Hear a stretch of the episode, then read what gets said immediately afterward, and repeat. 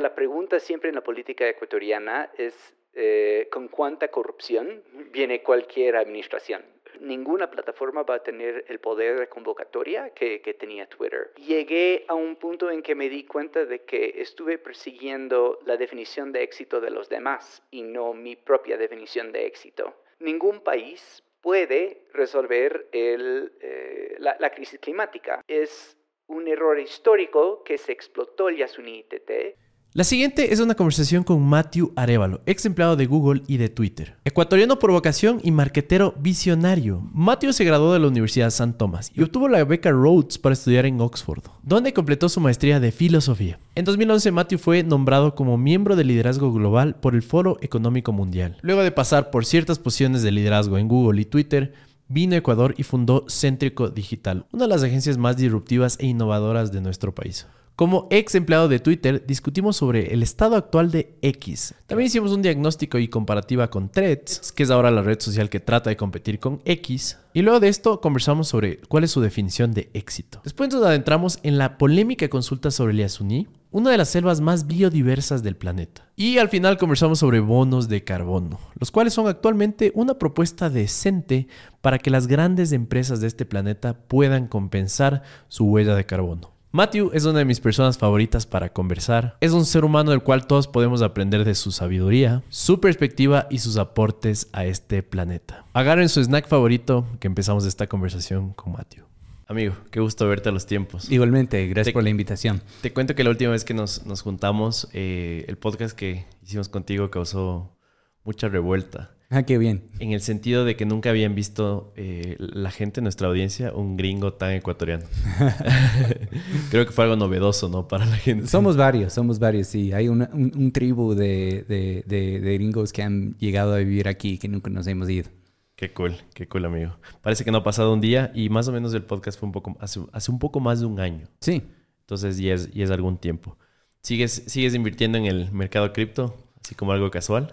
La verdad es que ya no estoy invirtiendo activamente, pero sigo eh, sosteniendo lo que compré en el pasado con una visión de muy largo plazo. O sea, de aquí a 20, 30 años. Eso te iba a decir, algo como para tus hijos, ¿no? Sí, Tal vez. Y, y, más, no, no es porque he perdido em, interés, eh, más bien es por falta de tiempo y creo que ahora es un buen momento para estar invirtiendo porque estamos en, en el invierno de cripto y normalmente en las olas tecnológicas tienes sus, sus, picos y sus bajos. Así es. Y siempre las cosas más interesantes se desarrollan en los momentos de, donde el mercado toca fondo. Entonces, ahorita creo que se están construyendo los próximos proyectos de cripto que ojalá tengan más relevancia en la vida cotidiana de los ciudadanos mundiales es, es, bastante contraintuitivo emocionalmente, ¿no? Cuando las cosas están mal, como dices tú, es cuando se están construyendo y hay que prestarle atención. Qué, qué, interesante. ¿Y sigues con la idea de ser alcalde de Quito? Bueno, se ha vuelto mucho más peligroso ser candidato a cualquier eh, a, cualquier posición en Ecuador. O sea, sí es algo que quisiera hacer en el futuro, porque creo que nos ha faltado una visión eh, de, de desarrollo urbano eh, porque creo que lo que hacemos en Ecuador es trasladar la política nacional a las políticas municipales, eh, pero la política nacional es muy teórica, ¿no? Eh, hablamos mucho de, si el Estado debería ser, si el sector privado debería ser, si eres de derecha o izquierda, y, y, la política municipal es mucho más cómo podemos mejorar la calidad de vida de los, de los quiteños, en este caso. Eh, cuáles son las opciones de políticas públicas que nos puede devolver tiempo, que nos puede hacer bajar costos, que nos puede eh, dar más parques, más áreas verdes. Y, esos son los temas que para mí son mucho más interesantes. Ok, y como dices tú, eh, medio, medio que queda como ruido de fondo estas conversaciones, ¿no? Porque estructuralmente las cosas no están bien. O sea, necesitamos un cambio de fondo para que justamente las, las entidades del gobierno, de las alcaldías puedan em, eh, en serio hacer cambios, ¿no? Sí, y em, no hemos tenido una alcaldía mm, durante muchos años que ha tenido un enfoque en políticas públicas. Mm, comprendo. Ah, y ahora algo que me da, a pesar de que yo no, yo no voté por el alcalde actual, um, tiene en su equipo gente eh, que sí sabe de políticas públicas. Ah, ahora, la pregunta siempre en la política ecuatoriana es eh, con cuánta corrupción viene cualquier administración y si se van a enfocar en políticas públicas o si se va a enfocar en repartir contratos. Eso es, una pregunta para cualquier gobierno en, en, cualquier municipio o cualquier nivel de Ecuador y ojalá que haya un enfoque en políticas públicas. Ese puede ser un uso muy inteligente, muy interesante de la inteligencia artificial, tu índice de corrupción a futuro. Tal vez alguna herramienta que nos diga eso. Sí, pero la verdad es que en Ecuador em, tenemos niveles de transparencia como en ninguna otra parte. Y aún así tenemos eh, bastante corrupción. Por ejemplo, el hecho de que tú puedes revisar eh, la contribución tributaria de cualquier persona con simplemente tener su cédula es algo que no existe en Canadá, no existe en Estados Unidos, no existe en Europa, de lo que sé el hecho de que tú puedes entrar en la superintendencia de compañías y mm. ver el gasto línea por línea de cada empresa em, mm, es, un nivel de transparencia que simplemente no existe en el mundo. Em, el hecho de que hay muchos requisitos para sacar tu RUP, que es eh, lo que necesitas para poder ser proveedor del Estado, el hecho de que eh, la contratación pública es abierta y luego puedes entrar y revisar las propuestas. Eh, a pesar de tener ese nivel de transparencia, todavía tenemos corrupción. Y eso significa que el problema va mucho más allá eh, que, que, simplemente tener herramientas. Em, y la otra cosa que se me ocurre a mí es que, digamos que tú entras en el gobierno con buenas intenciones y alguien te ofrece un soborno, una coima, y tú decides si vas a aceptar o no. Eso es una situación. Eh, luego tienes la situación de la gente cuyo negocio es la corrupción. O sea, son estructuras con miles de personas cuyo oficio principal es repartir contratos. Y a través de esta repartición de contratos, eh, ellos reciben beneficios. Entonces, es una maquinaria que existe. Entonces, a veces tendemos a pensar que la corrupción eh, viene de un, de, un, de, una, de, un fallo moral de, ciertas personas, una tentación, cuando en verdad son estructuras que se sostienen con el tiempo y que se dedican al, negocio de la corrupción. Entonces, eh, es, eh, por eso digo que va mucho más allá de tener herramientas, incluso transparencia. Hay, hay que desarmar y desmantelar las estructuras de corrupción que existen. Completamente de acuerdo. La gente eh, tiende a pensar que es cuestión justo de un dilema moral de un ser humano, cuando no lo es, ¿no? Es mucho más complejo.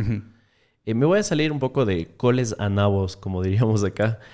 tú eres un ex Twitter, eh, ex empleado de Twitter, eh, algo que en Ecuador y en Latinoamérica es bastante raro. Tú sabes que acá no es que tenga mucho alcance la red social. Sin embargo, hace unos días acaba de salir Threads, que es, según algunos, según Elon Musk, es un copycat, no es un copy-pega de, de Twitter. ¿Cuál es tu pronóstico desde un usuario, desde alguien de Twitter, sobre cómo va a salir esta contienda?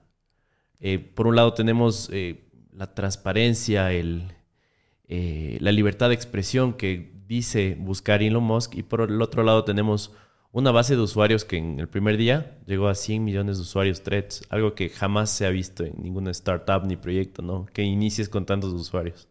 No sé cuál es tu, tu observación de este tema. Em, veo, lo veo un poco, al, inicio lo veo con escepticismo y eso no es un respaldo para Twitter. Creo que Twitter em, tuvo muchos problemas antes de que Elon Musk lo comprara. Son problemas que, que existen desde que yo trabajaba ahí hace 10 años y, y, que no se han resuelto. Y Elon Musk entró con la idea de resolver esos problemas, pero en el proceso terminó creando un montón de otros problemas. El principal problema que creó Elon Musk, que, que, que, no existía antes, es que él causó una fuga de anunciantes que son, digamos, la principal eh, forma de, de, financiarse que, tiene la plataforma. entonces se van los anunciantes y Elon tiene un montón de diferentes problemas ahora a raíz de eso. Y sigue metiendo otros problemas, por ejemplo, la creación de un límite de cuántos tweets en un día puedes leer. Y la gente está muy molesta con eso. Sí, sí, sí, porque es, es tomar algo que es, es, un modelo de abundancia, porque cuesta muy poco para mostrar un tweet y eh, lo está creando como un modelo de escasez. Creo que también está tratando de impulsar su modelo de suscripción, pero lo que pasa es que él politizó tanto la plataforma que tener el, el chequeo azul se volvió casi una declaración política. Entonces hay mucha gente que si la plataforma fuese más neutral, pagarían por tener los beneficios que se te llegan si, si pagas los 7, 8 dólares al mes. Pero como Elon Musk, em, un poco como un líder populista que un lado del espectro político empezó a desenamorarse de él, entonces él decidió doblar su esfuerzo en atraer al otro lado. y como consecuencia de eso, eh, digamos, mucha gente ha estado buscando una nueva casa y encontraron una casa en Threads. Habiendo dicho eso, yo lo veo un poco como el lanzamiento de, de Pokémon Go, ¿no? O sea, cuando se lanzó Pokémon Go, todo el mundo estaba caminando por la ciudad con sus celulares en sus manos, buscando los premios y jugando, y muy rápidamente el interés en la plataforma cayó, porque era por, por novedad, por novelería. Y no he visto en threads algo muy novedoso. Lo que he visto es la oportunidad de salir de Twitter, sí, pero no he visto algo muy novedoso. Y creo que la plataforma eh, o, el desafío que tienen todas las plataformas que tratan de copiar lo que, lo que hace Twitter es atraer a la masa crítica que tenía Twitter, porque Twitter tenía los líderes, tiene los líderes mundiales, los líderes de opinión, periodistas, todos en un mismo lugar. Y en un futuro, si somos muy fragmentados, porque la mitad están en Threads y la mitad están en Blue Sky y la otra mitad siguen en Twitter, eh, o sea, básicamente eh, no vamos a, ninguna plataforma va a tener el poder de convocatoria que, tenía Twitter. y la otra cosa que podría suceder es que económicamente eh, los inversionistas que compraron Twitter, porque Elon Musk es un inversionista de muchos que compraron la plataforma, podrían decir, vean Elon, o sea, no, esto no nos está yendo bien, preferimos vender ahora con un descuento alguien más que tal vez podría resolver los problemas y hacerle revivir a la plataforma que seguir financiándote porque obviamente no tienes la solución. Lo más probable es que los inversionistas de Tesla, eh, que, son, eh, que es el grupo más poderoso, porque Tesla es la única empresa de los tres que él tiene, que es una empresa pública, donde los accionistas pueden ser cualquier ciudadano. Y ellos son los que le obligaron, por ejemplo, a, contratar un, nuevo CEO. Ah, entonces, si la, aventura de Elon en Twitter desemboca en problemas en, eh, Tesla, podríamos ver que él tiene que deshacerse de, la plataforma. Entonces, para responder a tu pregunta, eh, creo que la llegada de Threads fue en un momento preciso Ah, para aprovechar del desencantamiento con Twitter, pero no necesariamente veo algo novedoso que va a hacer que, que, pueda retener a, los usuarios. En, efecto, eh, me llegaron noticias del índice de retención actual de Threads y baja de forma alarmante con los días. Es como que la gente, eh, este efecto novelería les dura muy poco. Es cuestión de dos, tres días. Entonces yo también eh, presiento que Threads va a perder esta contienda, ¿no? Sin embargo, si Elon Musk sigue siendo tan agresivo con esta politización, también siento que... Al menos que traigan algo muy novedosa u, innovadora a la experiencia. Y, eso es algo que no hemos tenido por un buen tiempo. Um, Snapchat trajo un modelo completamente distinto. TikTok trajo algo completamente distinto. Y yo ahora cuando abro Twitter, siento que está tratando de competir con TikTok.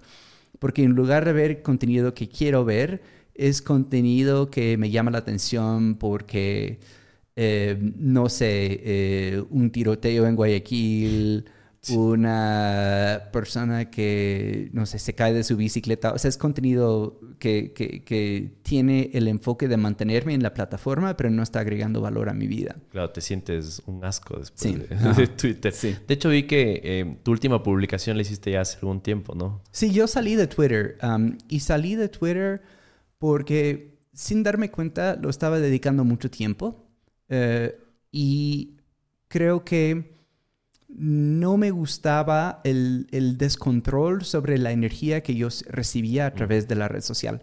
Porque lo que hace Twitter a veces es hacerte acordar que hay gente horrible en el mundo y, y, y, y, en nuestro país, en nuestra ciudad. Uh, entonces lo que sentí era más el costo energético de estar en la plataforma. Um, y de ver algo en la mañana y seguirlo pensando en la tarde y en la noche y, y, no tener control sobre ese, ese, ese, consumo de energía. Entonces salí de la plataforma, todavía entro de vez en cuando, sobre todo si estoy investigando algo, pero ya no siento que estoy atado a la necesidad de, de, de hablar, de recibir respuestas, de pelear controles, o sea, mi, mi vida es más enriquecedora sin, sin esos elementos. Completamente.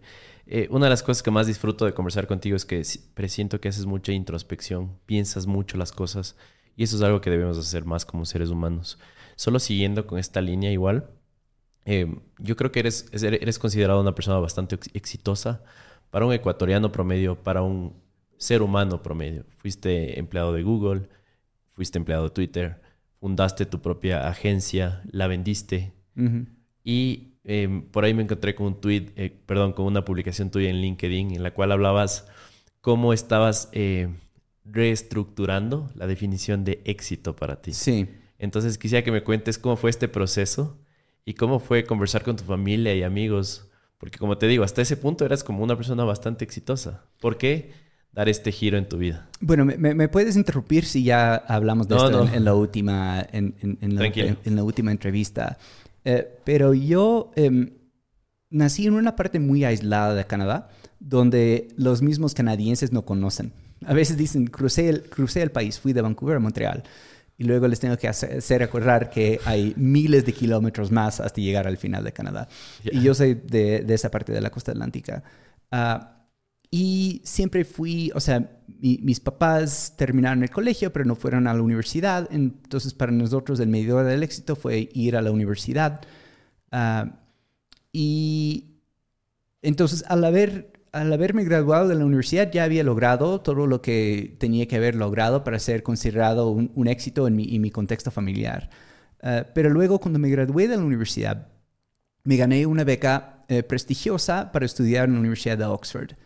Ah, y cuando llego, y eso es algo que nunca, nunca fue contemplado en mi vida, no fue parte del, del plan, ¿no? O sea, yo siempre estudié en colegios públicos, universidades públicas, y em, creo que a veces algo que no entendemos sobre la, lo que llamamos la movilidad social es que muchas veces el éxito no es volvernos Elon Musk, es que hacemos un poquito mejor que nuestros papás. Y para muchas familias eso es la definición del éxito. Y entonces fui a, Oxford y a raíz de mi experiencia en Oxford fui contratado en Google. Ah, entonces yo seguí de cierto modo eh, acumulando hitos, pero fue un poco fuera de mi control. Y luego llegó un punto en que estuve persiguiendo em, eh, logros sin contemplar por qué. Y a veces sacrificando mi propia felicidad. Ah, pero sabía que eh, había logrado em, tal cosa, entonces tenía que buscar el próximo nivel. ¿Qué es el próximo nivel? Bueno, quería volver a vivir en Ecuador. ¿Qué va a ser mi definición de éxito en Ecuador? Es poner mi propia empresa. Y una vez que pongo mi empresa, ¿cuál es la definición de éxito? Es vender esa empresa. Ah, y en el transcurso del tiempo, llegué a un punto en que me di cuenta de que estuve persiguiendo la definición de éxito de los demás y no mi propia definición de éxito. Ah, ¿Y podrías conceptualizarla ahora? Y, ahora sí, o sea, para mí em, tener éxito es poder usar mis destrezas y mi talento para trabajar en, eh, trabajar en problemas complejos que me interesan y que creo que agregan valor al, mundo. Y ahora trabajo en tecnología climática y luego podemos hablar de eso. Pero em, tuve la experiencia de tener, de, estar encargado de un equipo de 32 personas y no necesariamente me gustó. O sea, estoy agradecido por la experiencia, estoy agradecido por las cosas que aprendí a través de esa experiencia, pero no necesariamente cuando llegué al final de esa experiencia estuve feliz yendo al trabajo todos los días. Ah, y también tiene que ver con mi forma de ser, pero yo de cierto modo puse en una mochila los problemas de 32 personas y lo estaba cargando conmigo todos los días. Y luego en la noche, y luego en los fines de semana y, me estaba afectando. Eh, entonces, parte de mi definición de éxito es, es poderme enfocar en, en, problemas que me interesan. Luego, poder tener el tiempo, no solo el tiempo con, con mis hijos, porque yo tengo dos hijos mellizos que tienen tres años y medio, pero también, digamos, el, el ancho de banda emocional. Porque si tú estás muy envuelto en tu trabajo, cuando estás con tu familia, cuando estás con tu pareja, cuando estás con tus hijos, muchas veces en tu mente sigues en el trabajo. O tal vez tus clientes te escriban por WhatsApp o tal vez te están escribiendo por Slack el fin de semana y es muy difícil como distanciarte y, realmente estar presente con, tus seres queridos. Um, la otra cosa que, puede suceder es tal vez tienes otros deseos de, logros creativos u, otros logros que quisieras eh, cumplir en tu vida y el trabajo no te da el tiempo. Entonces has, digamos, puesto todos los huevos en una sola canasta, que es el éxito de mi trabajo y sin, cuestionar si esto realmente es lo que me trae felicidad. Eh, y, la felicidad es obviamente algo fugaz, no, no siempre vamos a estar felices, em, pero hay sufrimiento en sufrimiento, es decir, estoy sufriendo, pero estoy en control de mi sufrimiento y estoy ganando y aprovechando de este sufrimiento y, y, me gusta estar en este desafío, me gusta estar en esta montaña. Ah, y luego hay el sufrimiento que es causado por terceros que no has elegido, y que siente como el peso de una cobija eh, que, nunca quisiste ponerte, o como dije antes, como una mochila de los problemas de los demás. Entonces creo que hay que escoger bien el sufrimiento que quieres tener ah, y en mi caso, parte de mi definición de éxito es poder, poderlo escoger y no tenerlo impuesto por, por los demás. Entonces, los últimos años en mi, en mi vida ha sido tratar de recalibrar y, dejar un poco atrás las definiciones de éxito de los demás um, y enfocarme en mi propia definición. Habiendo dicho eso, todavía hay una parte de mi ego que me hace preocupar de vez en cuando que no estoy logrando lo que debería estar logrando o no, no estoy en mi carrera donde debería de estar. Nos pasa a ah, todos, creo. Sí, exacto, nos, pasa a todos. Y, y, yo tengo que digamos, tener la, paciencia y, la destreza de reconocer em, esas narrativas, esas voces y, como decimos con, mi esposa, o sea, hay que, hay que reconocerlo, nombrarlo y seguir adelante. O sea, reconozco esa voz, sé de dónde viene y por qué está ahí, pero no le voy a dejar tener control sobre mis decisiones y mis emociones en el día y sigo adelante con mi vida. Wow, gran consejo. Por ahí eh, escuché una, dos palabras por las cuales quisiera adentrarme, em, pero desde un ángulo diferente. Hablaste de que ahora estás trabajando en tecnología climática, ¿ya? Y justo a nivel Ecuador estamos en una época un poco eh, interesante, pero bastante compleja en ese tema. ¿A qué me refiero? Em, el otro día el ministro de Energía, Fernando Santos, dijo que este realmente era un contraargumento en, en contra de Yas Unidos, ¿no? Dice, no se puede vivir del aire, de los pajaritos y de los reptiles. Escribiste un artículo de este tema. No sé si nos puedes explicar por qué sí se puede vivir de esto. Bueno, creo que tengo que regresar un poco en, el pasado para explicar mi, claro conexión. Em, entonces, mis papás en Canadá eran lo que en Ecuador les llamaríamos colonos. Ya, ellos em, fueron eh, básicamente regalados eh, un terreno en una parte de Canadá donde no vivía nadie. Y, o sea, solo llegaron un día y se... Eh, básicamente aplicaron un programa. El ah, gobierno quería poblar un mm, sector del país ah, y les regaló, les, les, dio un préstamo sin intereses o algo así. Claro, aquí no se aplica, pero aquí solo van y... Sí, van y, se declaran dueños y ya. Pero en ese caso fue un poco más formalizado. Ah, pero yo nací en ese contexto, o sea, nací en un lugar, en, un bosque. Y entonces mi, niñez pasé en, los bosques, me siento muy cómodo uh, navegando eh, y, estando pues eh, eh, presente en, en, los bosques. Y luego cuando llegué a Ecuador, em, cuando tenía creo que 21 años, em, me enamoré obviamente con la naturaleza. O sea, mi primera experiencia fue de voluntario en, Cotopaxi por, por siglos ah, y em, me maravillé con em, la naturaleza que tenemos que, nos rodea. Ah, y, pero, pero nunca lo vi como una carrera. No, no, nunca pensé que iba a poder trabajar en esto. Y luego, em, luego antes de trabajar en, en, Twitter y después de trabajar en Google, trabajaba en el Foro Económico Mundial en Suiza. Y ahí me conocí con Yvonne Baki, eh, que era en ese momento la representante de Ecuador del proyecto Yasuni ITT.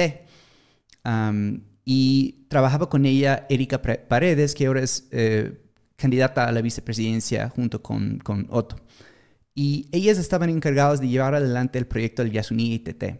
Y yo les di mis ideas sobre cómo presentar este proyecto frente al mundo. pero en ese, en ese tiempo todavía no existían los mercados de carbono como existen hoy. No eran eh, mercados eh, que, que, tenían mucha demanda. Tal vez era algo, exacto, era una idea mucho más abstracta. Ajá, sí. Em, pero si hoy íbamos a ofrecer el Yasuni ITT al mundo, habrían compradores. O sea, es, es un mercado multimillonario. Y luego entro en, en, por qué. Entonces yo les digo, em, bueno, em, estas son mis ideas para el Yasuni ITT. Y me invitaron a volver a trabajar en el proyecto aquí en Ecuador. Y al inicio les dije que no. Y luego les, les volví a ver y insistieron otra vez. Y mi esposa y yo habíamos ya estado fuera del país cinco años, queríamos regresar a vivir en Ecuador, entonces les dije que sí. Entonces regreso, entrego mis documentos en la presidencia y espero y espero y espero y luego el presidente sale en las noticias a decir que el mundo nos había fallado ah, y que el Yasuni no iba a seguir adelante. entonces eh, fue en ese momento que decidí formar mi empresa. Entonces, mi, mi, proyecto al regresar al Ecuador siempre iba a ser eh, trabajar en eh, proyectos forestales. y en el transcurso de trabajar en, en, en, en, mi agencia, tuve clientes que tenían ese nicho y de ellos aprendí mucho sobre la ciencia detrás de eh, los proyectos de, de, de carbono forestal. Y la manera en que funciona es que básicamente tenemos una crisis climática que está, ya, no está por venir, lo estamos experimentando, todos los días lo, lo, sentimos. Cada año es más, rompemos, récords ¿no? en temperaturas alrededor del mundo. Exacto, exacto. Y, y, vamos a empezar a sentirlo cada vez más en Ecuador. Por ejemplo, en, en, su forma mínima, lo que estamos viendo es que vamos a tener que invertir mucho más dinero en reconstruir infraestructura en Ecuador eh, que está destruida a través de los, los eventos climáticos que suceden. Uh, eso es solo una de las maneras en que lo vamos a sentir aquí en Ecuador. Claro, el más cercano, el niño, ¿no? Sí, exacto. Se viene con mucha fuerza, así es. Um, pero lo estamos viendo alrededor del mundo. Hay ciudades que se están quedando sin, sin agua, como Phoenix en Estados Unidos. Uh, hay sequías uh, más prolongadas. O sea, hay, hay muchas maneras en que estamos empezando a sentir el cambio climático. Eh, y los gobiernos no han reaccionado de la forma adecuada. Y la razón que los gobiernos no han actuado de la forma adecuada es porque mm, si tú empiezas a restringir el consumo de energía, em, vamos a empezar a sentir inflación. Eh, en Ecuador no lo hemos sentido tanto, pero en Estados Unidos y en Inglaterra y en otros países sí, sí lo sentimos a raíz de em, la, inflación monetaria que sucedió con la pandemia em, y también problemas en las cadenas de suministros y, una serie de factores que hizo que, hubo mucha inflación. Y la inflación es un impuesto sobre los pobres, porque afecta mucho más a los pobres y a la clase media que a los ricos.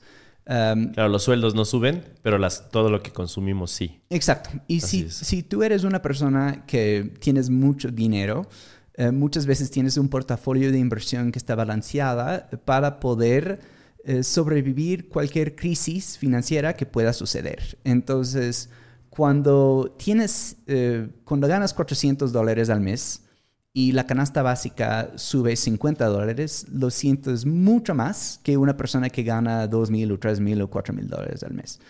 En 2009 se conoció la primera transacción documentada con Bitcoin. Un usuario intercambió 10.000 Bitcoins por dos pizzas. Esta transacción estableció un valor implícito en Bitcoin que en ese momento era menos de un centavo, era 0.001 centavo. 15 años después, un Bitcoin equivale más o menos 30 mil dólares. Esto significa que si esa persona no hubiera comprado esas dos pizzas, se hubiera guardado esos Bitcoins en su billetera, hoy tendría 300 millones de dólares. Y damas y caballeros, esto tan solo está empezando. La pregunta es, ¿por qué Bitcoin aumentó tanto de valor? Básicamente es porque es un activo escaso, descentralizado, seguro, asequible, con mucha innovación y de hecho muchas personas lo llaman el oro digital.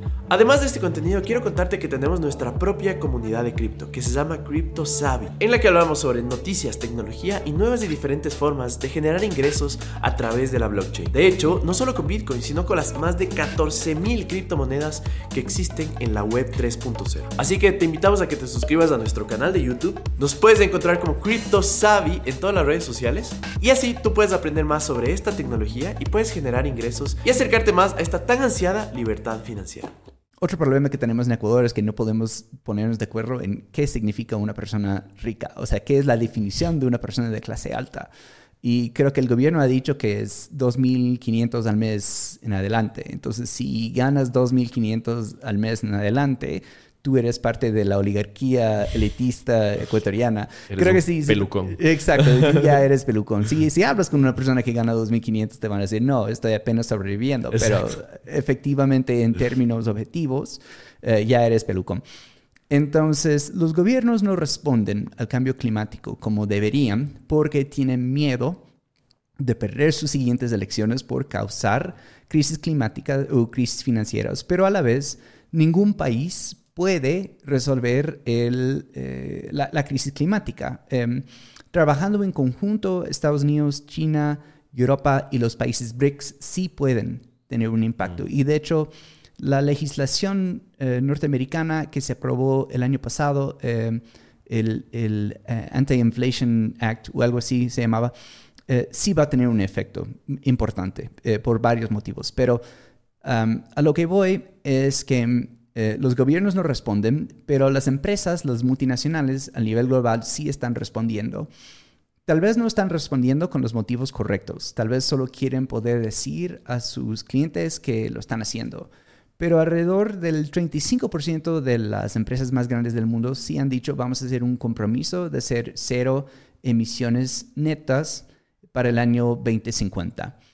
Entonces, cuando tienes una empresa, eh, tienes tres tipos de emisiones. Tienes las emisiones eh, que nacen a raíz de tu operación, luego tienes emisiones que son parte de tu consumo de energía y luego tienes las emisiones que son eh, parte de eh, el consumo de tu producto, pero no necesariamente controladas por ti. Entonces, por ejemplo, si tienes un cine y la gente llega a tu, a tu cine en auto, esas emisiones son tu responsabilidad pero tú no puedes sacar a la gente de su auto. Um, eh, también tenemos emisiones que son por el momento imposibles de reducir o difíciles de reducir. Por ejemplo, no tenemos un combustible eh, con viabilidad comercial para reemplazar al combustible de los aviones. O sea, simplemente no existe. Claro. O sea, no, no existe un avión eléctrico como un vehículo, un auto eléctrico, Exacto. por ejemplo. Claro. Eh, Entonces, las empresas cuando dicen para el año 2050 vamos a emitir cero emisiones netas, lo que están diciendo es que primero voy a reducir a cero las emisiones de mi, de, mi operación. Segundo, voy a consumir solo energía eh, renovable. Y tercero, voy a compensar las emisiones eh, que no puedo controlar. Y a través de estas emisiones eh, que se llaman tipo 3, tú puedes comprar créditos de carbono que equivalen eh, la, las emisiones eh, que tú has medido o estimado eh, de tu, tus emisiones tipo 3, ¿ya? Entonces yo voy a comprar carbono o yo voy a comprar créditos para compensar las emisiones de las personas que llegan en su auto a mi cine. Um, entonces, eh, la manera en que lo hacemos es que tenemos diferentes maneras de reducir emisiones a nivel mundial. Y los créditos de carbono funcionan como un mecanismo de eh, canalizar dinero hacia actividades que reducen las emisiones a nivel global. Entonces... Eh, Podríamos decir que es una especie de compensación de, aquel, de todas las emisiones de carbono que no podemos reducir. Exacto, ¿no es cierto? exacto. Porque he escuchado que algunos detractores hablan de que más bien es como una licencia para, para generar carbón. Más bien, ¿no? Sí, es- esa es una de las críticas que, que se les da, pero tener una licencia significa que hay una policía que está revisando. Y al final del día, del día, las multinacionales no tienen ningún cuerpo regulatorio que les obliga a, a- a- a reducir sus emisiones. Entonces es 100% voluntario. Eh, El, el- el gran reto que veo ahí es cómo medir eh, tu huella de carbono, ¿no? Porque entiendo que pues, se puede tergiversar de muchas formas esto, con malas intenciones o simplemente sin tener la tecnología adecuada. Hay metodologías científicas aprobadas y, compartidas en las comunidades, en el mundo de, mm, ambiental, eh, que se usan para justamente poder medir. Ah, y normalmente cuando haces un compromiso de cero emisiones, normalmente estás siguiendo la guía de algún cuerpo internacional que dice, ok, si vas a hacer eh, cero, cero emisiones, esto es la manera en que lo tienes que hacer y esto es la manera en que lo tienes que medir y esto es el uso que puedes dar a los créditos de carbono para poder compensar. Entonces no es simplemente cualquier pueda inventarse sus números o cualquier pueda eh, comprar créditos para compensar todas sus emisiones, no. O sea, hay estándares internacionales que tienes que seguir. Perfecto. Ahora sí, eh, entendiendo todos estos conceptos de Sí. forma bastante rápida, regresemos al Yasuni. Sí. Eh, eh, hay, hay la gente que quiere que no se explote el, bloque ITT y hay gente que sí. Pero el no explotarlo quiere decir que vamos a convertir al Yasuni en bonos de carbono o, o qué significa eso. Eso podría ser una opción, ¿no? Porque los bonos de carbono sirven para varias cosas. Primero, podrías usar, por ejemplo, la vida útil de una planta em, que quema, por ejemplo, em, eh, una planta energética que está contaminando en Asia. Tal vez tiene una vida útil de 40 años. Entonces tenemos que compensar a los dueños para que lo cierren, ¿ya? Y puedes usar créditos de carbono para eso.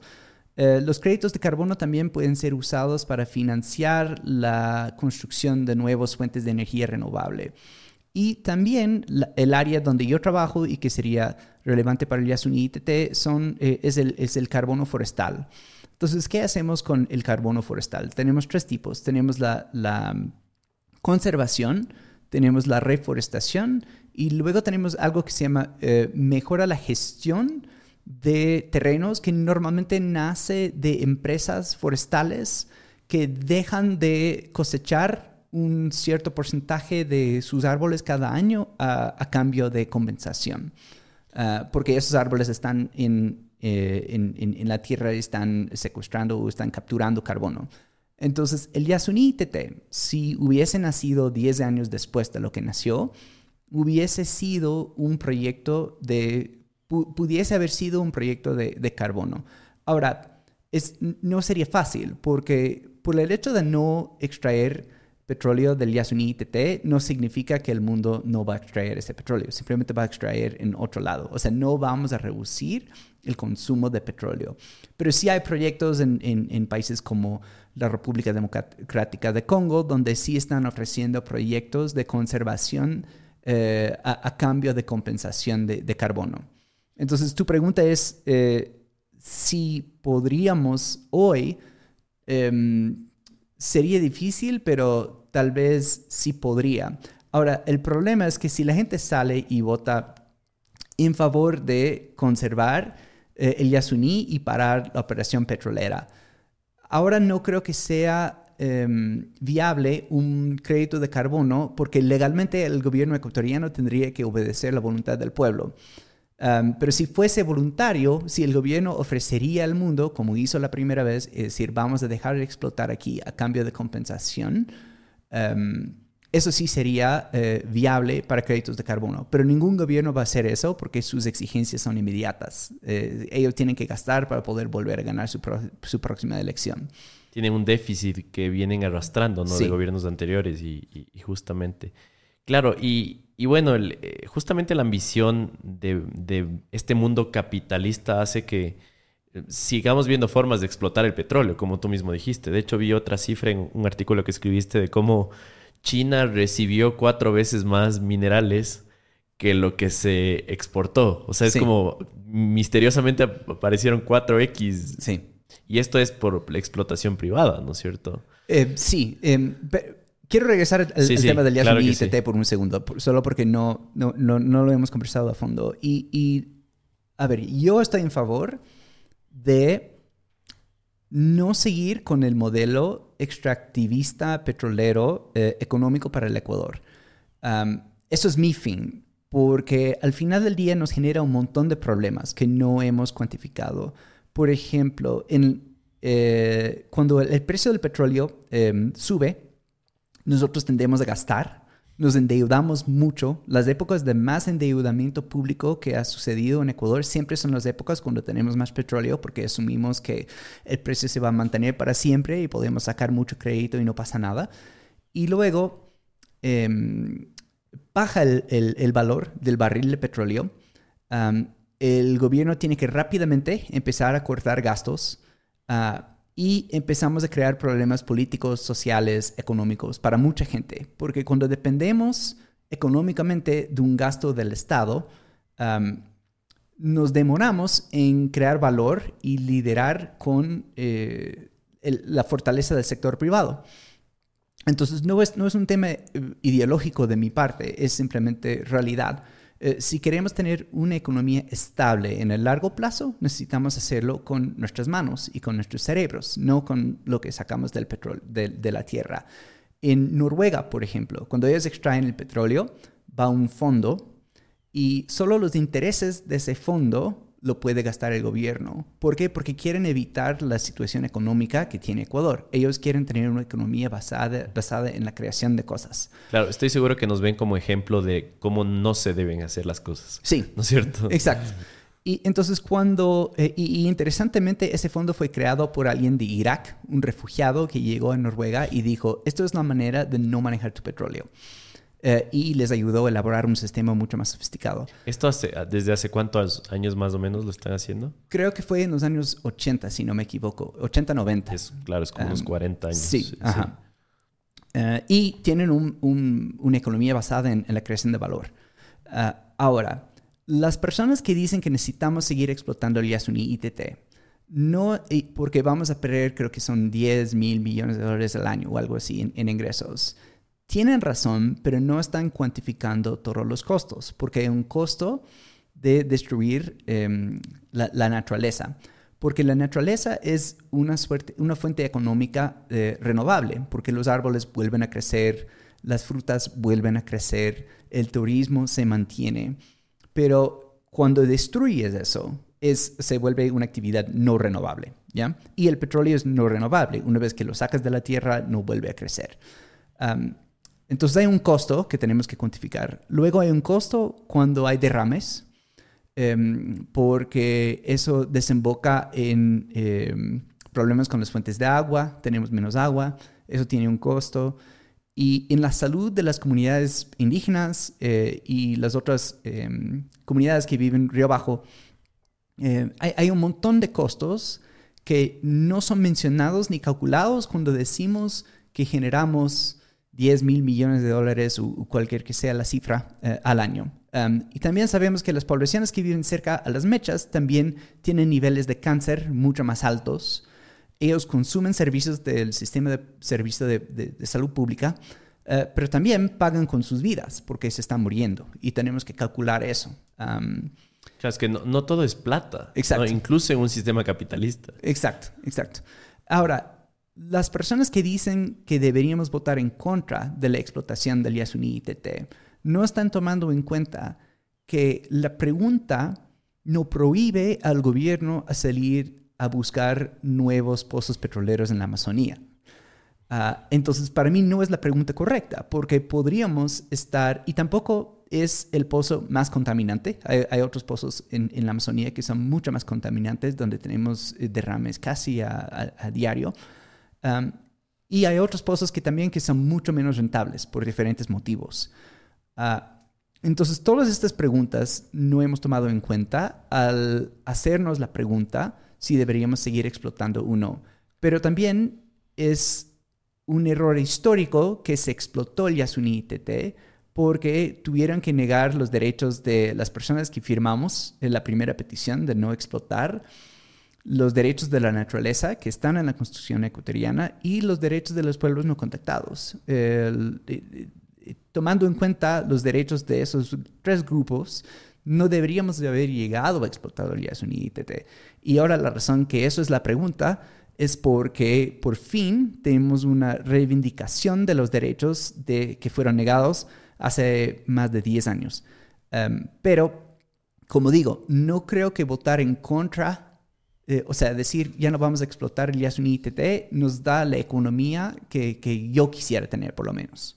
Tal vez es un triunfo como una reivindicación en ciertas áreas, más, pero no más, más no va a cumplir el fin, que es proteger la naturaleza. Sí. Creo que está bastante claro eso. Eh, tal vez te has puesto a pensar algún, eh, con tu almohada algún día eh, qué tipo de pregunta o acercarnos a qué tipo de pregunta debía estar más bien en la consulta. Yo empezaría tal vez con la pregunta de si queremos dejar de explotar petróleo o buscar nuevos pozos petroleros en la Amazonía. Y eso nos da un cronograma. Es decir, ya el modelo petrolero va a acabar en 2035 cuando se acaban los pozos actuales, por ejemplo. ¿no? Ah, porque un choque económico no necesariamente nos va a producir eh, un ambiente mejor. Porque cuando tenemos, por ejemplo, un choque económico, eh, hay mucha gente que sale a hacer minería ilegal eh, u empiezan a talar árboles en la Amazonía. O sea, hay muchas consecuencias para la naturaleza cuando nosotros tenemos escasez en el país y lo hemos visto en los últimos años en Ecuador um, a través de los dos últimos gobiernos. Uh, entonces yo creo que sí tiene que haber una transición económica hacia un nuevo modelo y um, tampoco es que digamos, nuevas industrias nacen de la nada. O sea, tienes que crear capacidades, tienes que crear infraestructura. Si queremos involucrarnos en la bioeconomía y vivir de, fuentes renovables, tenemos que hacer un montón de trabajo que no estamos acostumbrados a hacer.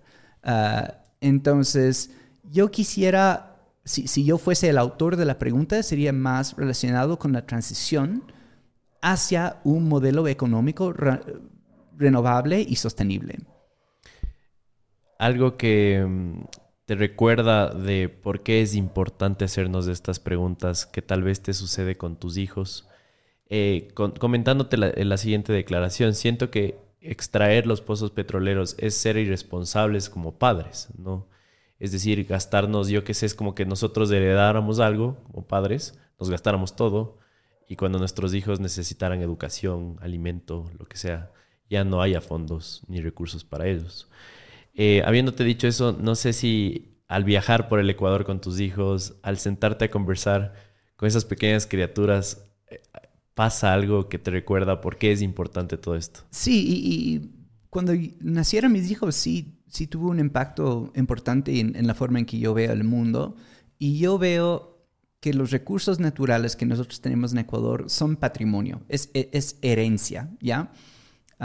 y si tus papás digamos, heredan una fortuna y luego lo gastan y luego te dicen, lo hice, lo por ti, vas a decir, no, no, o sea, pudiste haber invertido, pudiste haber eh, vivido de los intereses y con el resto construir patrimonio, comprar un negocio, pudiste haber hecho otras cosas con, con ese patrimonio. Entonces creo que muchas veces el argumento del petróleo es tenemos que gastar el patrimonio. Y, yo no estoy de acuerdo con eso. Yo creo que mis hijos deberían y están en su derecho heredar un país rico en biodiversidad um, con eh, sus, recursos naturales intactos. E, eso creo que es el, deber de el, buen ancestro. Pero los argumentos morales nunca les ganan a los argumentos económicos. Eh, porque al final del día tenemos 18 millones de ecuatorianos que tienen que comer y tienen que vivir y muchos viven en pobreza extrema. Ah, entonces, si la opción es acabar con el bosque para darme de comer, eso, es lo que voy a hacer. pero para darte un ejemplo, en Esmeraldas em, tenemos varias em, especies de árboles, em, como, la, como la tica, por ejemplo, donde si le dejas crecer 20 años, te genera mucho más renta eh, que si lo, si, si lo cortas en 5 años. Y en Esmeraldas, la gente, por, su pobreza, cortan los árboles después de cinco años porque necesitan la plata y ya. Eh, entonces, hay maneras de crear riqueza en el largo plazo que van en paralelo con las necesidades de la naturaleza. Pero necesitamos, como dije, infraestructura, conocimientos, capacidades. Uh, e, entonces yo no creo que, yo, creo que es un dilema falso decir tenemos que acabar con la naturaleza o pagar las cuentas. Yo no creo que esas dos preguntas necesariamente tienen que estar en contradicción. Y no lo digo como eh, ambientalista, hippie, uh, lo, digo como una persona que, que ve que hay modelos sostenibles alrededor del mundo que funcionan muy bien. Sí, de hecho entiendo que ahora estás eh, trabajando justo en una empresa que, está haciendo algo muy interesante en el mundo, que es Pachama. Pachama. Pachama, y entiendo que utilizan muchísima tecnología justamente para eh, basar todas estas declaraciones en data, ¿no? que es lo, que realmente importa en nuestro, nuestro planeta. Em, quisiera que me cuentes un poquito de qué es lo que haces en Pachama y... Mm, y, cómo es muy importante para el mundo que existan más proyectos así y empresas como esta. Ya, eh, bueno, en, Pachama estamos enfocados en, carbono forestal, que nace a través de la reforestación, que es cuando tomas un, terreno completamente vacío y lo reforestas, normalmente con especies nativos de árboles. Tiene que ser en, en su principal especies nativos, por diferentes motivos, pero no no te vamos a pagar por hacer una plantación de eucalipto. Eso nadie, nadie, nadie va a pagar eso. Pero si estás agregando a lo que nosotros llamamos la infraestructura forestal, si estamos creando em, corredores ecológicos, si estamos expandiendo los bosques, eso sí podemos compensar. Hace algunos años veía este mapa de Brasil, de cómo ha habido, es, es, es muy triste ver la deforestación que hay en países como este, en toda la selva amazónica. Entonces es básicamente volver a, restablecer la selva que había ahí, ¿no? Sí. Me parece lindísimo. Exacto. Entonces, podemos reforestar y también podemos eh, conservar. Eh, y lo que podemos hacer es ver el impacto y cuantificar el impacto en carbono de estos proyectos de conservación y reforestación. Podemos medir el impacto y eh, luego podemos convertir ese impacto en bonos de carbono y, venderlos a las empresas que están compensando las emisiones que no pueden controlar. Ah, y lo que hace Pachama es usar información satelital con otras fuentes de información, eh, con otras tecnologías, para poder medir cuánto carbono hay en un bosque y cuánto va a haber después de un proyecto de reforestación, porque para poder financiar el proyecto tenemos que entender más o menos qué va a ser el, impacto ambiental de este proyecto. Entonces, Pachama hace eso. Y la razón por la cual esto es importante es porque tenemos dos modelos actuales, eh, que son las reservas públicas y las reservas privadas. Hemos dependido de este modelo durante más de 200 años, pero no funciona. O sea, no funciona para nosotros poder em, prevenir eh, básicamente que se destruyen los, bosques. Entonces necesitamos otro modelo y este otro modelo son los mercados de carbono. Ah, porque los mercados de carbono nos permiten financiar la conservación y restauración de bosques. Y eso tiene un beneficio para las comunidades que viven ahí, tiene beneficios para las fuentes de agua, porque los bosques purifican el agua, tiene beneficios para la biodiversidad, eh, y también podemos combinar con otros tipos de actividades como eh, el, el, el, agrosilvicultura. incluso con las vacas, que todo el mundo habla que las vacas contaminan y las vacas son tan malos para el medio ambiente, hay formas sostenibles de, de criar vacas y de hacer que las vacas sean un beneficio positivo para la tierra en lugar de un, un, negativo, porque eh, las vacas pueden ayudarnos a eh, restaurar eh, terrenos em, si lo manejamos correctamente y adecuadamente. Entonces lo que hace Pachama es básicamente poder, eh, nos ayuda a poder medir el carbono en la tierra y poder crear proyectos de conservación y reforestación a través del mundo. Que es algo que tenemos que tener mucha cautela al adentrarnos en este mundo de bonos de carbono. Algo que podría salir mal porque me encanta todas las buenas intenciones, toda la tecnología, toda la evidencia que respalda que realmente cuidar el planeta y poder medir cómo estamos cuidando el planeta es, correcto. Pero ¿qué podría salir mal y qué tenemos que tener mucho cuidado al adentrarnos en este mundo? Bueno, específicamente en el campo de conservación ha habido mucha controversia porque ha habido actores, eh, sobre todo en Brasil, que han exagerado el impacto ambiental de sus proyectos para poder sacar mayor rentabilidad. Y eso ha dado una mala reputación al, al, campo entero de conservación a través de los mercados de carbono. Uh, pero lo que hace Pachama es utilizar una metodología que no que, que, mide el impacto ambiental en base a datos en tiempo real sobre qué está pasando, no solamente en el proyecto, pero en la zona a su alrededor. Entonces podemos medir científicamente qué es el impacto. Eh, y lo que han hecho diferentes personas es decir, si eh, no hay un proyecto, yo voy a acabar con el bosque. Y por ende voy a eh, rentabilizar toda la conservación. Y lo que nosotros hacemos es decir, no, si no tuvieses un proyecto, nosotros podemos ver el nivel de deforestación que hay en el área y habría una disminución de 10% cada año hasta que ya no hay. Eh, entonces nosotros podemos eh, hacer los cálculos para saber qué es el impacto real ambiental, cuantificarlo y luego convertirlos en, créditos de carbono para la venta. Em, voy a leerte una especie de teoría conspiratoria sobre este tema ya. Eh, Bill Gates hace más o menos un año compró 100 mil metros de terreno. ¿no? Eras, sí, 100 mil metros de terreno. Eh, y decían, y bueno, todos los periódicos decían que era porque la agricultura es un gran negocio, ¿ya?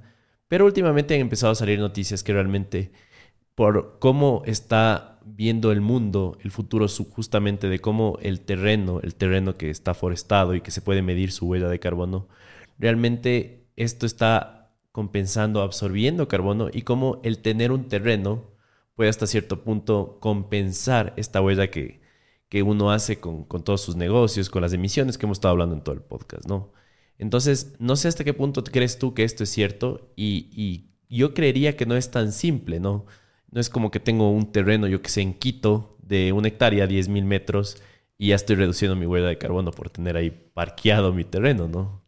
Sí, eh, los precios en, el mercado voluntario de carbono no todavía eh, han llegado al punto en que podemos competir con agricultura, por ejemplo. Porque parte del problema eh, es que en casi todo el mundo la agricultura es subvencionada por alguien, sobre mm, todo en Estados Unidos, pero también aquí en Ecuador. Cuando el gobierno, por ejemplo, regala, eh, nitrógeno a los, a los agricultores, eso también es, parte del, del, subsidio. Entonces, ¿qué pasa con Bill Gates? Es un señor que tiene tanto dinero que tiene que colocar su dinero en algo para no perderlo en inflación. Entonces, el señor tiene inversiones en todo pero más que todo también tiene en terrenos, también tiene en agricultura. y en algunas partes de Estados Unidos la productividad de la agricultura baja y empieza a haber una oportunidad para que los mercados de carbono compitan con esta actividad. También pasa en otros países. Entonces, puede ser que él compre terrenos con el fin de simplemente tenerlos y esperar que el valor vaya a subir, porque como una básica estrategia de bienes raíces, ¿no? Al menos que empecemos a fabricar islas, o sea, los terrenos van a ser escasos para el resto de la historia. Entonces, si, si tienes plata y necesitas hacer algo con, con esa plata, comprar un terreno no, no necesariamente es una mala idea. Eh, y eh, participar en el mercado de carbono en el futuro también podría ser interesante, eh, una actividad económica interesante. Y espero que, que así sea, porque así es. países como Ecuador estamos tenemos la mejor posición para poder em, beneficiarse de los mercados de carbono, porque, porque tenemos las mejores condiciones eh, climáticas, tenemos 12 horas de sol, 12 horas de oscuridad, tenemos un clima estable todo el año y los bosques tropicales capturan más carbono que los otros tipos de bosque en general. Por, metro cuadrado, ¿no? Exacto. Y los compradores eh, valoran mucho no solamente el, carbono, pero los co-beneficios que vienen, como eh, la biodiversidad. Entonces, es como que nacimos con una ventaja innata y ahora tenemos que saber cómo explotarlo. Entiendo que Pachama eh, salió en una lista muy prestigiosa de las 50 empresas eh, que están utilizando inteligencia artificial, ¿no? Me, parece una locura. No sé si nos puedes contar un poquito sobre cómo está utilizando inteligencia artificial Pachama. Es, es un tema bastante complejo, pero básicamente tienes diferentes fuentes de datos eh, cuando trabajas en este campo eh, climático. Eh, tienes datos que vienen de, de satélites, que normalmente son auspiciados por gobiernos. Entonces estamos acostumbrados, por ejemplo, a ver Google Earth y, y, estamos acostumbrados a ver la, la parte visual pero atrás de la parte visual hay una base de datos que te demuestra cómo ha subido o bajado la, biomasa, por ejemplo, en, el planeta. Entonces tenemos que tomar esos datos. Luego hay una tecnología que se llama LiDAR, em, que básicamente puedes mandar una suerte de cámara con un drone vuelas encima de un terreno y puedes medir eh, casi en 3D la altura de diferentes árboles. Y eso también es importante mm. para saber eh, cuánto carbono hay en, ese árbol, porque el carbono... me parece que los iPhones tienen esa tecnología también. No, no estoy seguro. Ya. Eh, pero, em, pero básicamente el 50% de la masa de un árbol es, carbono. Entonces, para saber cuánto carbono hay, tienes que saber cuán ancho es y cuán alto es y luego tienes información radar que puede eh, penetrar las nubes para poder ver qué está pasando en la Tierra. Entonces tienes estas diferentes fuentes de datos y tienes que combinarlos para poder tener una idea eh, de, cuánto carbono hay en, un, terreno. Y, básicamente la inteligencia artificial en, en Pachama se usa para, para hacer eso. Y mm, Matt, ¿cómo estás utilizando tú la inteligencia artificial? Es, es interesante, pero ahora em, trabajo todo el día con el chat GPT abierto. Ah, y es, es, algo que cambió de noche a día. Ah, tengo la versión pagada para que no esté lenta, eh, para poder tener acceso a ChatGPT 4. Eh, em, pero me ayuda en varias cosas, porque yo, yo no estudié ciencias, yo estudié filosofía. Entonces a veces tengo preguntas em, sobre la ciencia tras del carbono, del clima, de, de, los bosques, de la biodiversidad y siento que si lo pongo en Google voy a tener que buscar 10 artículos distintos y, Google se ha empeorado mucho. O sea, buscas cuál es la receta de un gin and tonic y te dice la historia del gin and tonic tiene que ver con el rey Enrique del siglo XVIII y, o sea... No es lo que estabas buscando. No, no. La gente ha hackeado tanto Google que, que ahora es, es, es, un desmadre. Um, entonces, ChatGPT te da la respuesta inmediata que buscas. No siempre puedes confiar porque tiene un alto grado de confianza en su propia respuesta, pero no siempre es, es correcta. Y yo he encontrado momentos cuando ha, cuando ha inventado datos, por ejemplo, uh, datos que yo no he podido verificar cuando los fui a buscar. Claro, pero es por un factor de eficiencia, ¿no? Sí. todo el tiempo que te ahorras es, es, superior a estos pequeños fallos. Sí, exactamente. Entonces yo lo uso mucho para investigación científica, pero a la vez em, parte de mi trabajo es creativo y a veces busco ideas sobre cómo expresar una idea o ideas em, como, cómo, cambiar la forma en que he expresado algo. Entonces me ayuda en la parte creativa. Y luego en el, en el manejo de datos, por ejemplo, a veces sé que debería poder hacer algo en Excel y no sé cómo hacerlo. Y antes, y estamos hablando de hace un año, yo pasaba horas probando diferentes cosas en Excel para poder encontrar, interpretar, la data. Y ahora simplemente le digo a ChatGPT y me dice la respuesta. O sea, pones literalmente toda la data y, le dices que te interprete de cierta forma y lo calcula, sí. ¿no? Ajá, ajá. O le digo qué quiero hacer y, le pregunto cuál sería la mejor, eh, la mejor manera de hacerlo y me da diferentes opciones. Wow. ¿Y alguna otra inteligencia o con esta no, solo, solo este, mi, esposa trabaja más con Bard y, le gusta mucho, pero no, no he entrado en ese campo todavía. Ya, buenísimo. Eh, hay esta teoría de que muchas personas van a perder su trabajo a futuro, ¿no? Ya que en efecto hay muchas cosas que, que actualmente lo están haciendo seres humanos y que próximamente lo estará haciendo una inteligencia artificial. Eh, habiéndote dicho eso, digamos que te invitan a dar una charla en un colegio y tienes que, te están preguntando, ¿qué sigo? ¿Qué, qué, ¿Cómo le ves al futuro? ¿Lleno de qué tipo de personas, de qué carreras?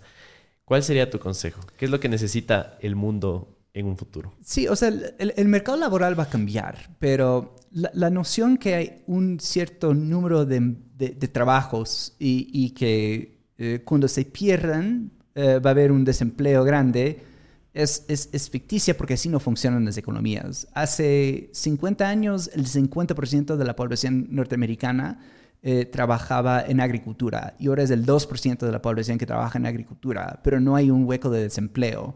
La razón que tanta gente migra a Estados Unidos es porque siguen con más empleo que personas. entonces, la, economía realmente está regulada por los deseos y de, las personas. Y los deseos son imposibles de acabar. O sea, nunca van a acabar nuestros deseos de comprar cosas, de servicios y productos y todo lo demás. Eh, pero creo que sí, los, los chicos que pasan por la universidad tienen que ser mucho más dinámicos en entender que su carrera no necesariamente va a ser el tema de los cuatro años de sus estudios, los cinco años de sus estudios. Al final del día yo lo veo positivo porque al doctor, por ejemplo, le encargamos estudiar siete, ocho años y luego queremos que esa información viva en su cabeza para que nos pueda atender. Cuando más importante es que él pueda, por ejemplo, poner mis síntomas en una computadora, recibir ideas y saber interpretar esa información. Entonces vamos a pasar de un mundo eh, de memorización o una educación de memorización a una educación de interpretación ah, y, creo que la sociedad se va a beneficiar de eso. Entiendo que tienes una agenda un poquito complicada. Para mí sería un gustazo poder conversar dos, tres horas contigo, eh, aparte de admirarte mucho. Eh, nada, creo que es una persona que le aporta mucho a este planeta. Matt, tengo una pregunta más para terminar. ¿Tienes algún miedo tal vez relacionado al desarrollo de la inteligencia artificial? La verdad es que no. Creo que es, una fabricación em, mediática que sucede con todas las nuevas tecnologías. y al final del día, nunca hay tecnologías em, que son solo beneficios. Por ejemplo, el Internet em, facilitó el intercambio de de, imágenes de abuso infantil. Eso no hemos logrado parar. pero el Internet trae otros beneficios. Y como mundo tenemos que entender que siempre va a haber gente mala que están haciendo cosas malas y tenemos que aprender cómo usar la tecnología para limitar su alcance y, su impacto en la sociedad. Pero por otro lado, la tecnología solo nos ha traído beneficios. Las grandes desigualdades que tenemos en Ecuador se pueden, eh, de cierto modo, superar, eh, porque puede haber un niño en una choza en Cotopaxi que está usando ChatGPT para compensar por la mala profesora o la profesora agotada que tiene 20 niños de cinco edades distintas y está tratando de dar clase a todas. O sea, eh, yo, yo solo lo veo, veo el lado positivo y al final del día la tecnología sigue siendo eh, una creación nuestra. Ah, y entonces yo creo que es, completamente mediático el, miedo a la, tecnología, pero creo que si queremos avanzar hacia un mundo eh, más justo, que tiene menos problemas sociales, menos problemas de salud, creo que seguir apostando, pero no apostando a todo, pero seguir apostando por la tecnología es una buena idea.